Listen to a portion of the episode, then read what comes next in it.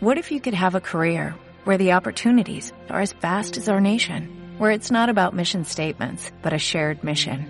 At U.S. Customs and Border Protection, we go beyond to protect more than borders, from ship to shore, air to ground, cities to local communities. CBP agents and officers are keeping people safe. Join U.S. Customs and Border Protection and go beyond for something far greater than yourself.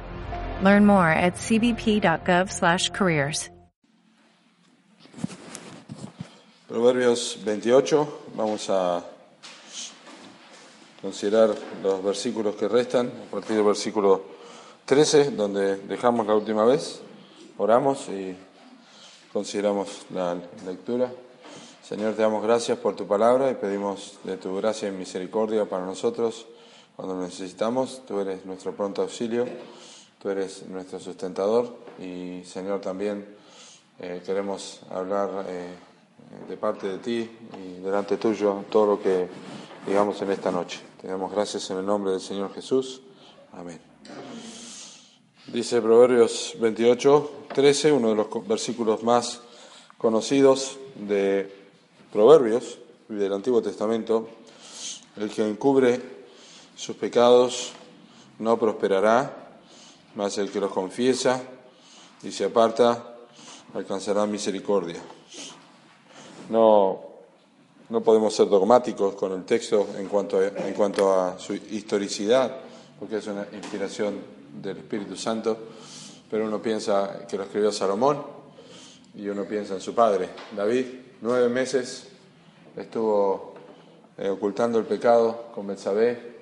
Durante el embarazo de Betsabé estuvo eh, ocultando, o mejor dicho, no confesando el pecado, porque no creo que era oculto, no confesando lo que esa es la idea no confesando su pecado y encubriéndolo.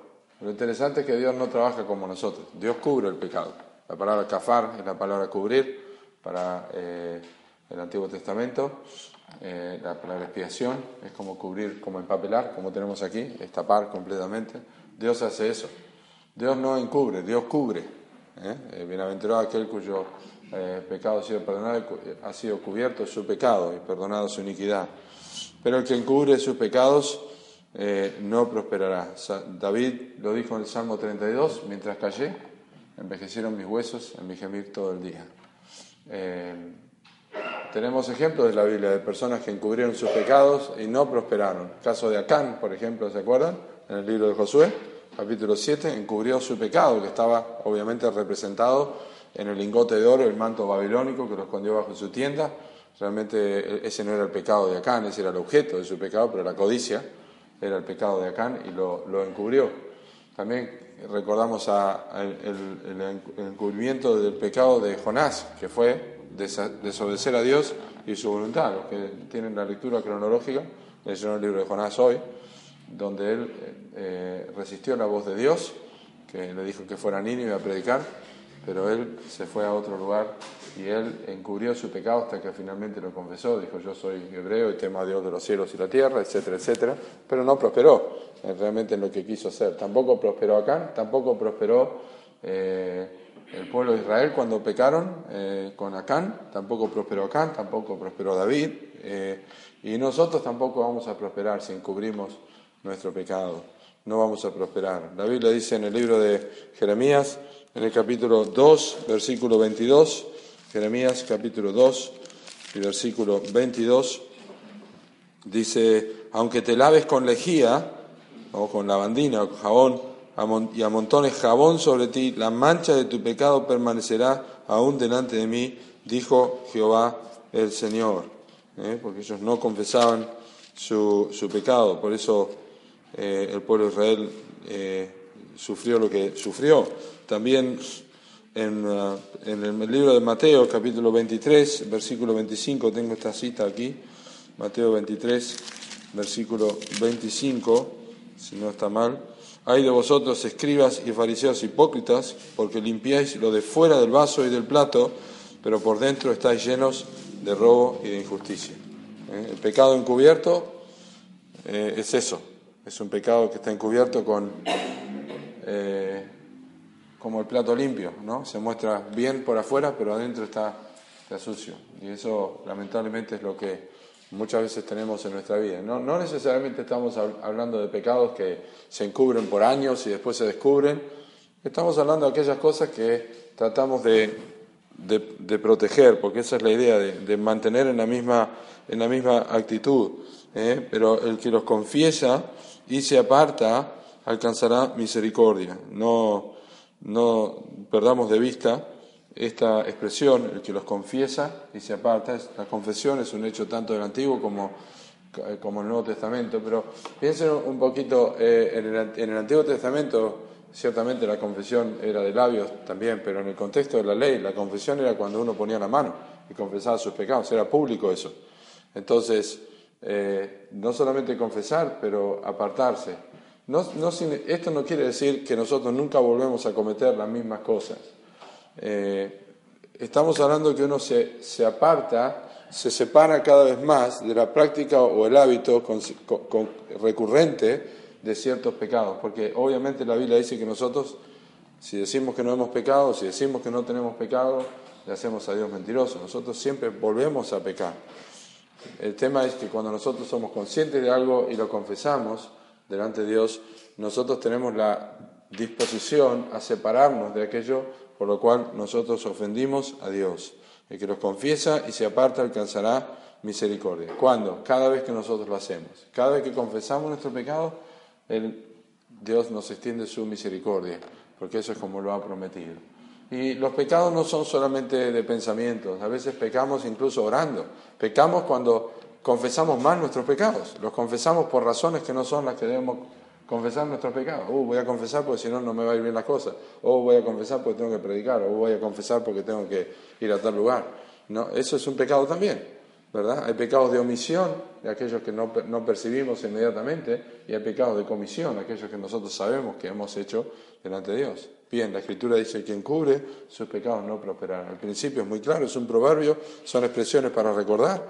Si tenés una falta, y la encubrís en vez de confesarla, no vas a prosperar, no vas a prosperar. Es tropiezo tras tropiezo, las cosas nunca van a salir bien y no van a funcionar. David, cuando eh, Dios mandó una, mortandad entre el pueblo, dijo es por causa del pecado de, perdón, es por causa del, pecado sí, de Saúl eh, contra los gabaonitas y él tuvo que ofrecer un sacrificio, pero tuvieron que sacarlo a luz y tuvieron que confesar todas estas cosas.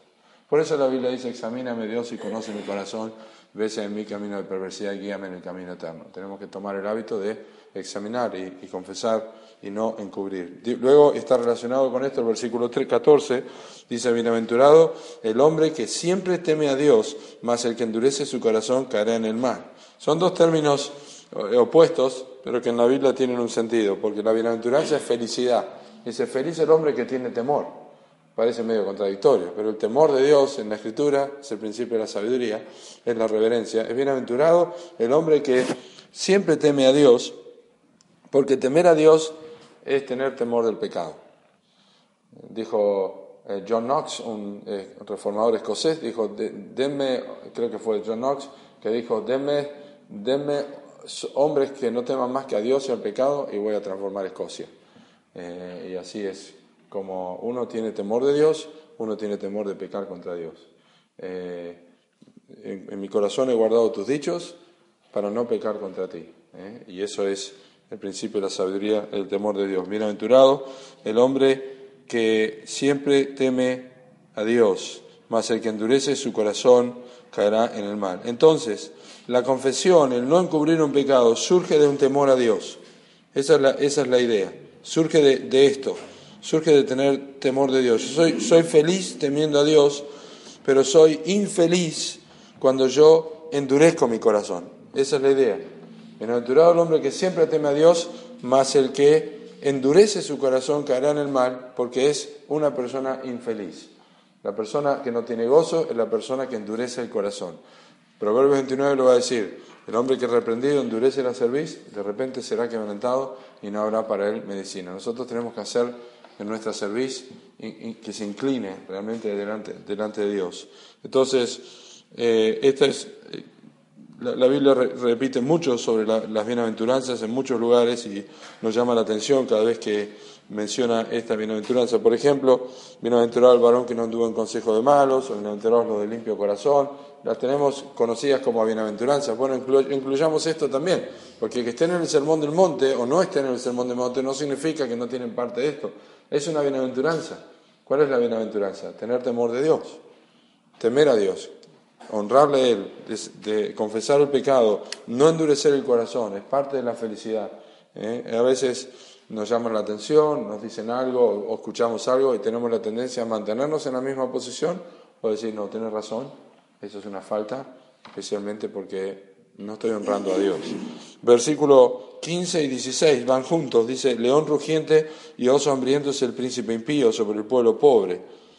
El príncipe falto de entendimiento multiplicará la extorsión, mas el que aborrece la avaricia prolongará sus días.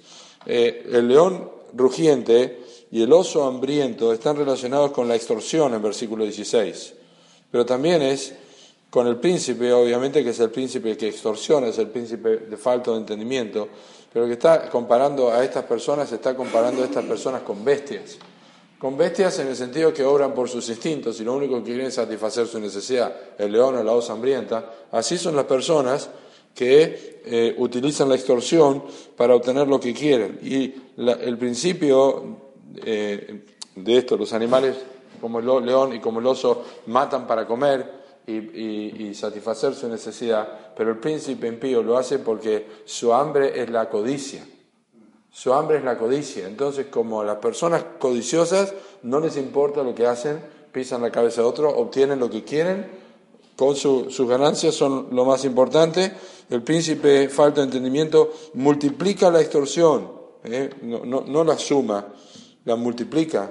Cuanto más puede obtener del pobre o de las personas lo hace, más el que aborrece la avaricia prolongará sus días. Y recordarán en capítulo 1, versículo 19, dice que la codicia, mm, eh, quita la vida de sus poseedores. La persona codiciosa no vive. Eh, dulce es el sueño del trabajador, dice Eclesiastés. Eh, coma mucho, coma poco, pero al rico no le dejan dormir sus riquezas. Es la codicia es realmente lo que hace esto. Habla mucho, ahora vamos a ver varios sobre la avaricia y sobre la codicia, pero es obtener más, obtener más y quita la vida, no prolonga sus días. La persona que tiene avaricia, pero el que aborrece la avaricia, prolonga sus días, porque la, avaricia y la codicia consume el querer tener más, el que tener, querer tener más, especialmente a costa de otras personas, no, no termina bien. Versículo 17. El hombre, cargado de la sangre de, la sangre de alguno, huirá hasta el sepulcro y nadie le detendrá. Estamos hablando de una persona que comete homicidio de una forma eh, no por accidente, ¿no? Eh, el único lugar bíblicamente que corresponde a un homicida es bajo tierra. Génesis capítulo 9. ¿eh? La, vida, una vida por otra vida. La vida de la, de la carne está en la sangre. Y Génesis 9 ¿Se acuerdan de las palabras de Dios a, Noé? Cuando le advirtió el pacto que Dios hizo con él, eh, les dijo estas palabras. El que derrame sangre, Génesis 9:6, el que derrame sangre de hombre, por el hombre su sangre será derramada. ¿Por qué? Porque a imagen de Dios es hecho el hombre. Entonces cuando hablamos de la pena de muerte, hablamos de que un hombre está cargado de sangre de alguno, el pecado del homicidio es tan serio porque no hay otra cosa que puede sustituir la imagen de Dios. Y eso es lo que dice este proverbio. Entonces, ábranle paso, el único lugar eh, es para una persona que derrama sangre. Y obviamente también tiene que ver con la conciencia. La persona que ha sido un homicida eh, puede encubrir su pecado, puede hacer lo que quiera, pero su conciencia no puede parar. Sabe lo que ha hecho, sabe lo que ha cometido eh, un pecado tan serio como el homicidio no puede ser pasado por alto. Versículo 18. El que, el que en integridad camina será salvo, mas el de perversos caminos será, caerá en alguno. Ya la idea de esta está en versículo 6 del mismo capítulo, que dice, mejor es el pobre que camina en su integridad que el de perversos caminos y rico. ¿Y cómo, cómo definimos la, integridad? entero, completo, 100%. Entonces hablamos de integridad. Pero sabemos que nosotros No somos íntegros porque somos pecadores, nosotros tenemos falta, pero cuando hablamos de integridad, el que anda en esa integridad, está diciendo que anda con limpia conciencia. Dentro de la luz que yo tengo, esto es lo que entiendo, vivo de acuerdo a eso. Y no, no, no, no este, vivo más de lo que realmente creo. ¿Me entiendes lo que quiero decir? O sé más, pero no pongo en práctica. No, yo tengo integridad. El que en integridad camina será salvo. No es que somos salvos por ser íntegro, esta no es la expresión aquí de ser salvo de la salvación del alma. El que en integridad camina será salvo es que las cosas está protegido. La persona que anda en integridad está protegido. Entonces, no somos íntegros en nuestras relaciones con otros, no somos íntegros en matrimonio, no somos íntegros en la iglesia, no somos íntegros en el trabajo, eh, y podemos esperar que vamos a tener un problema. Pues tarde o temprano es lo que dice, más el de, el perversos caminos caerá en alguno. En algún momento como decimos, pisar el palito porque no están dando como corresponde. Entonces, andemos a la luz de lo que tenemos. Examina mi corazón, estoy bien. Entonces, eh, de esa forma nosotros honramos al Señor. Versículo 19. El que labra su tierra se saciará de pan, mas el que siga a los ociosos se llenará de pobreza. Contraste es uno se sacia de una cosa o se sacia de la otra. Pero lo que está diciendo aquí es condenando el ocio. Está condenando el ocio. Si uno trabaja, obtiene resultados. Si uno no trabaja, también obtiene resultados. Nada más que uno le favorece y otro le desfavorece. Entonces, esto está en versículo, versículo 11, del capítulo 12, versículo 11 también, capítulo 12, versículo 11 de Proverbios. Dice, ah, el que labra su tierra se saciará de pan mas el que sigue a los vagabundos es falto de entendimiento. Tenemos ahora el versículo 20. Dice, el hombre de verdad tendrá muchas bendiciones, mas el que se apresura a enriquecerse no será sin culpa. Esto es interesante, porque la palabra, la expresión allí en hebreo, el hombre de verdad, es una palabra eh, es una expresión que es utilizada generalmente en el Antiguo Testamento para referirse a Dios mismo. Por ejemplo, en el Salmo 30, un solo versículo, en el Salmo 33, versículo 4, eh, Salmo 33, versículo 4, se usa la palabra con referencia a Dios y dice así, porque recta es la palabra de Jehová y toda su obra es hecha con fidelidad. Esa es la palabra. Fidelidad es la palabra que en Proverbios 28, 19, 28, 20 tenemos el hombre de verdad, el hombre fiel tendrá muchas, muchas bendiciones. Más el que se apresura a enriquecerse no será sin culpa. Miren, la bendición viene por obrar en verdad, no por apresurarse. ¿Qué pasa con la persona que se apresura a enriquecerse? Bueno, pasan algunas cosas. Por ejemplo, probablemente engaña, probablemente codicia y probablemente descuida otras cosas, descuida otras cosas. Y especialmente la persona que se apresura a enriquecerse no está confiando en Dios. ¿Por qué os afanáis que comeremos, que beberemos, que vestiremos? La persona que se apresura a enriquecerse va más rápido que lo que sus manos le permiten trabajar. Y Dios dijo que bendeciría la obra en nuestras manos. Entonces se apresura a hacer, entonces tiene que hacer cosas. O se endeuda, o saca, no sé, pero esa es la idea de apresurarse a enriquecerse. No va a haber sin culpa. Entonces, Dios es el que te da el poder para hacer las riquezas. Dios es el que te provee. Pero no te apresures. Si Dios no te provee, no, no, no fabriques situaciones porque no vas a ser sin culpa. ¿eh? Entonces, el hombre de verdad, el hombre genuino, el hombre honesto, el hombre fiel, es un hombre que no solamente trabaja con sus manos, pero también espera en los tiempos de Dios. Bueno, Dios va a proveer. Bueno, ahora no es el momento. Bueno, seguir adelante. Versículo 21. Hacer acepción de personas, hacer acepción de personas no es bueno. Hacer diferencia entre personas no es bueno.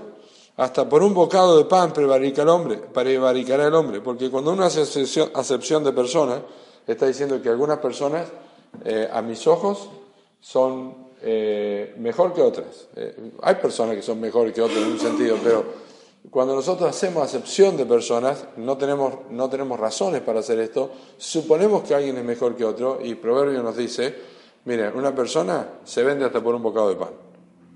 No hay persona, el hombre tiene su propio precio, cada uno tiene su propio precio. ¿Y, qué, qué, pensamos de nosotros? ¿Pensamos que nunca vamos a fallarle a nadie? Pero nosotros también, por un bocado de pan, no podemos llegar a vender. por, pequeña. Entonces, cuidado con la acepción de personas. Ya está algo recurrente en Proverbios 18.5 y Proverbios 24.23. se habla acerca de la acepción de personas.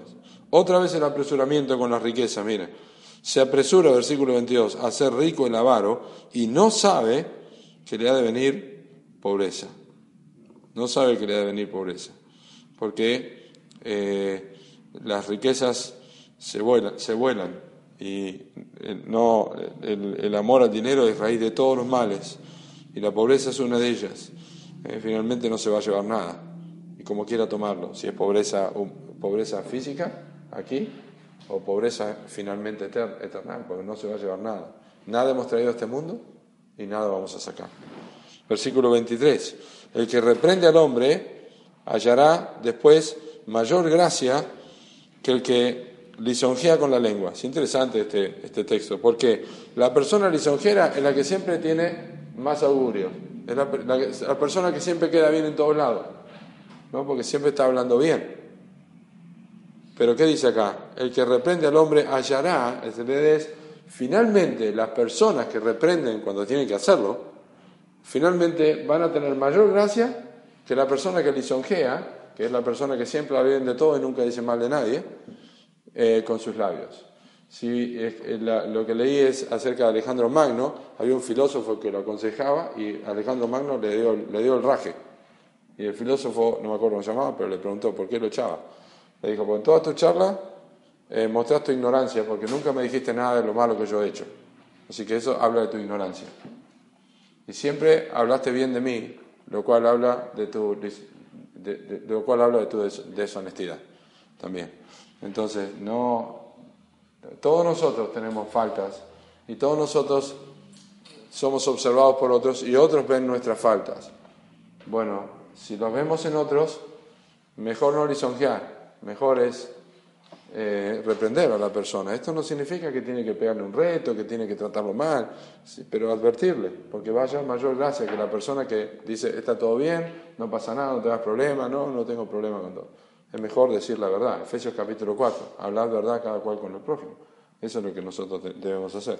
Versículo 24, el que roba a su padre o a su madre y dice que no es maldad, compañero es del hombre destruidor. Proverbios 19, 26 dice algo similar. Proverbios 19, versículo 26. Dice así, el que roba a su padre y ahuyenta a su madre es hijo que causa vergüenza y acarrea oprobio. ¿Cuál es la idea de esto? Eh, un hombre destruidor, personas que empiezan robando en la casa, roba a su padre y su madre, dice que no es maldad, eh, solamente está sembrando algo de lo que es en el futuro, pero es tan serio, porque honra a tu padre y a tu madre, están los mandamientos, es tan serio la falta de los padres, que la Biblia lo compara a un hombre destruidor. De hecho, eh, Jesús usó esto con los fariseos. Dijo, que, ellos decían, eh, decían, los fariseos decían, es corbanes, mi ofrenda a Dios aquello con que pueda ayudarte, y no le ayudaban más al padre y a la madre. Eran destruidores, eh, que roba a su padre y a su madre. Entonces, y, dice que no es maldad, compañeros del hombre destruidor. Es un pecado serio la falta del respeto y la honra a los padres.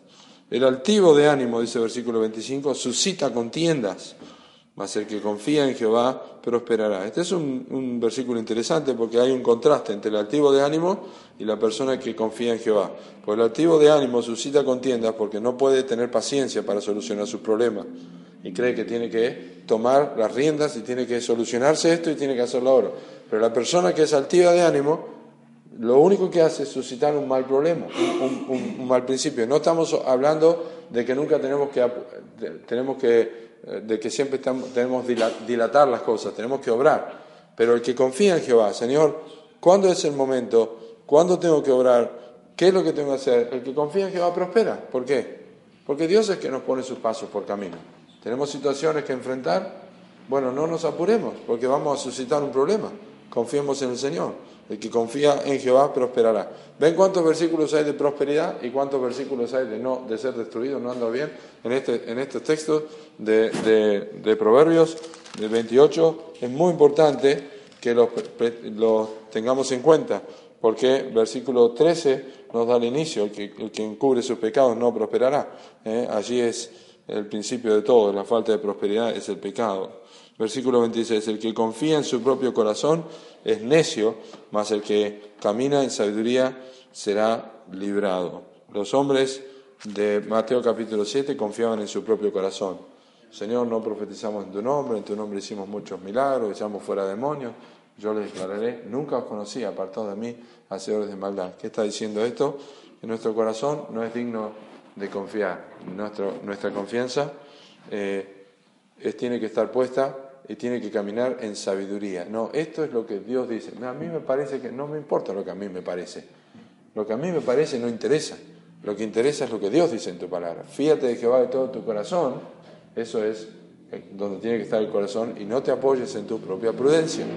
Entonces es una necedad confiar en mi propio corazón. Pues la Biblia dice, profesando ser sabios, se hicieron necios. El corazón siempre tiende a buscar su propia gloria.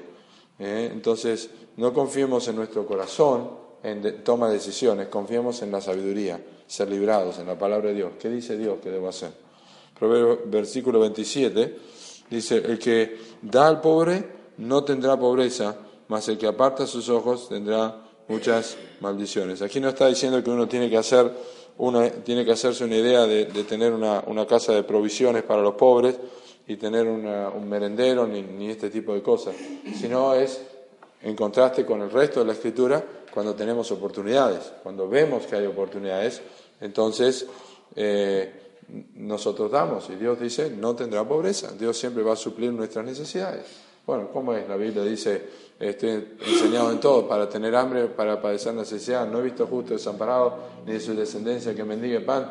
Entonces, ¿cómo puede ser que acá dice que no, no tendrá pobreza?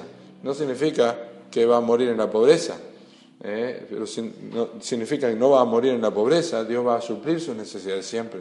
Pero hay situaciones en las que Dios nos pone, pero nos dice, si tú estás dando cuando dice, por estas razones, nunca vas a tener pobreza. Puedes tener pobreza por otras causas, pero no por falta de hacer lo que corresponde.